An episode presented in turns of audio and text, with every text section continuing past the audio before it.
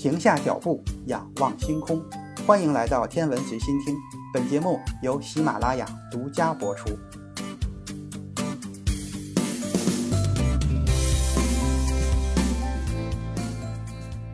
各位听友，大家好。在天河核心舱工作的中国航天员已经成功的完成了空间站出舱任务。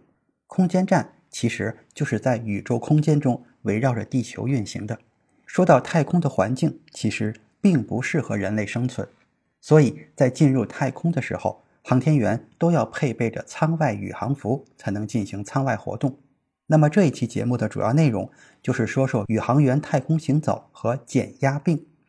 五十六年前，苏联宇航员阿列克谢列昂诺夫完成了人类历史上第一次太空行走，而且他还两次荣获了苏联英雄的称号。列昂诺夫曾经担任过战斗机飞行员，经过选拔之后成为了宇航员。一九六五年的三月十八日，他乘坐上升二号飞船进入太空，在飞行期间完成了航天史上第一次舱外任务，成为了太空行走第一人。那一次的舱外活动持续了二十四分钟，其中自由漂浮的时间为十二分九秒。虽然耗时不长，但是列昂诺夫的经历却是相当的丰富。在真空的环境下，他所穿的金鹰舱外宇航服膨胀得很厉害，整个的宇航服要比人大出很多，手指从手套里边滑出来，脚也伸不到靴子里边去，这就给返回座舱带来了很大的麻烦。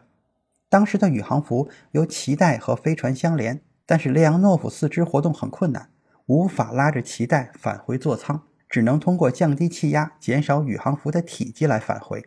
按照规则，宇航员在自救之前。要向地面指挥中心请示，在指挥中心同意之前，要详细的研究宇航员各项生命指标，这就会延误很多的时间。于是，列昂诺夫果断地采取行动，使用调节器逐步减压。宇航服内的减压是相当危险的，他冒着生命的危险，可能会缺氧或者患上减压病。但是，这是他目前唯一的选择。如果不能及时回到气闸舱，那么他也会耗尽氧气。当他最终碰到气闸舱的时候，他的身体出现了减压病的第一个症状——针刺感，就是浑身就像针扎一样的感觉。列昂诺夫以当时唯一可能的方式进入了气闸舱，就是头先进，脚后进。虽然按照操作规程应该是先进脚后进头，这就带来了另一个问题：因为气闸舱的空间极其狭窄，只能刚刚容纳宇航服，根本没有空间让他转过身来关闭舱门。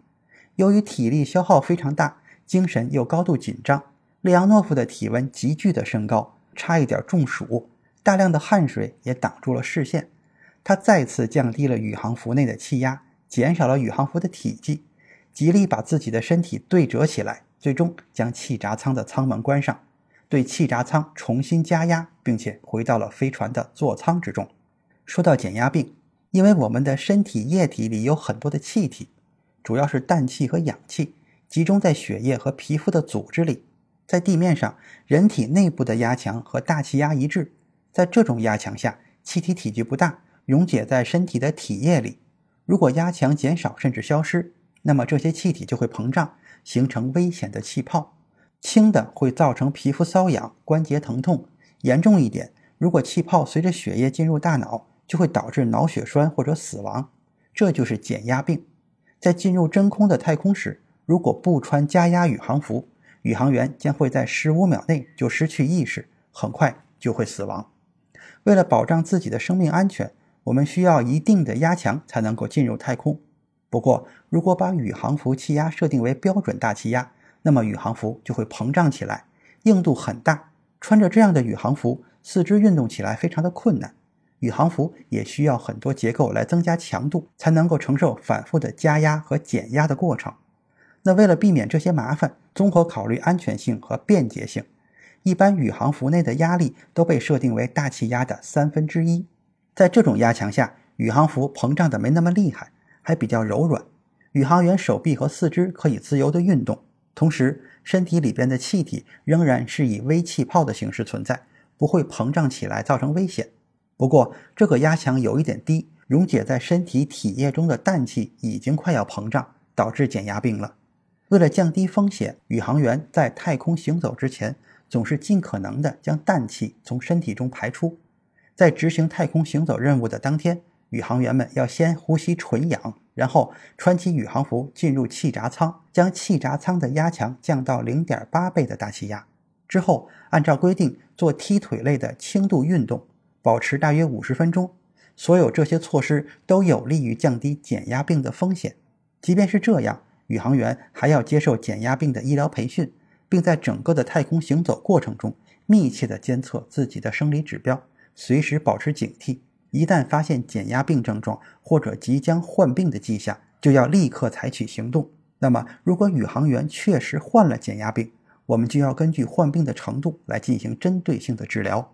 病人首先被送回空间站，在不脱下宇航服的情况下，增加宇航服的压强，使其高于空间站的正常值，让身体体液内膨胀形成的气泡逐渐缩小，并再次溶解在体液里。最后，在外科医生的精心照顾下，慢慢的把压强降低到正常值。实际上，我们是把宇航服当成个人减压室来治疗减压病，这与地球上治疗减压病患者的方式很类似。那么问题来了，在太空中，如果不穿宇航服，人体的血液会沸腾吗？这个答案严格来说是不会的。身体如果直接暴露在真空中，溶解在血液里的微型气泡确实会由于压力的剧烈降低而剧烈的膨胀，看上去像是在沸腾一样。但是人体血浆和细胞是不会沸腾的。不过暴露在真空中的宇航员很快就会由于各种原因而失去生命，不会有足够的时间来区分这种表面上的沸腾和真正沸腾的区别。今天的天文随心听就是这些，咱们下次再见。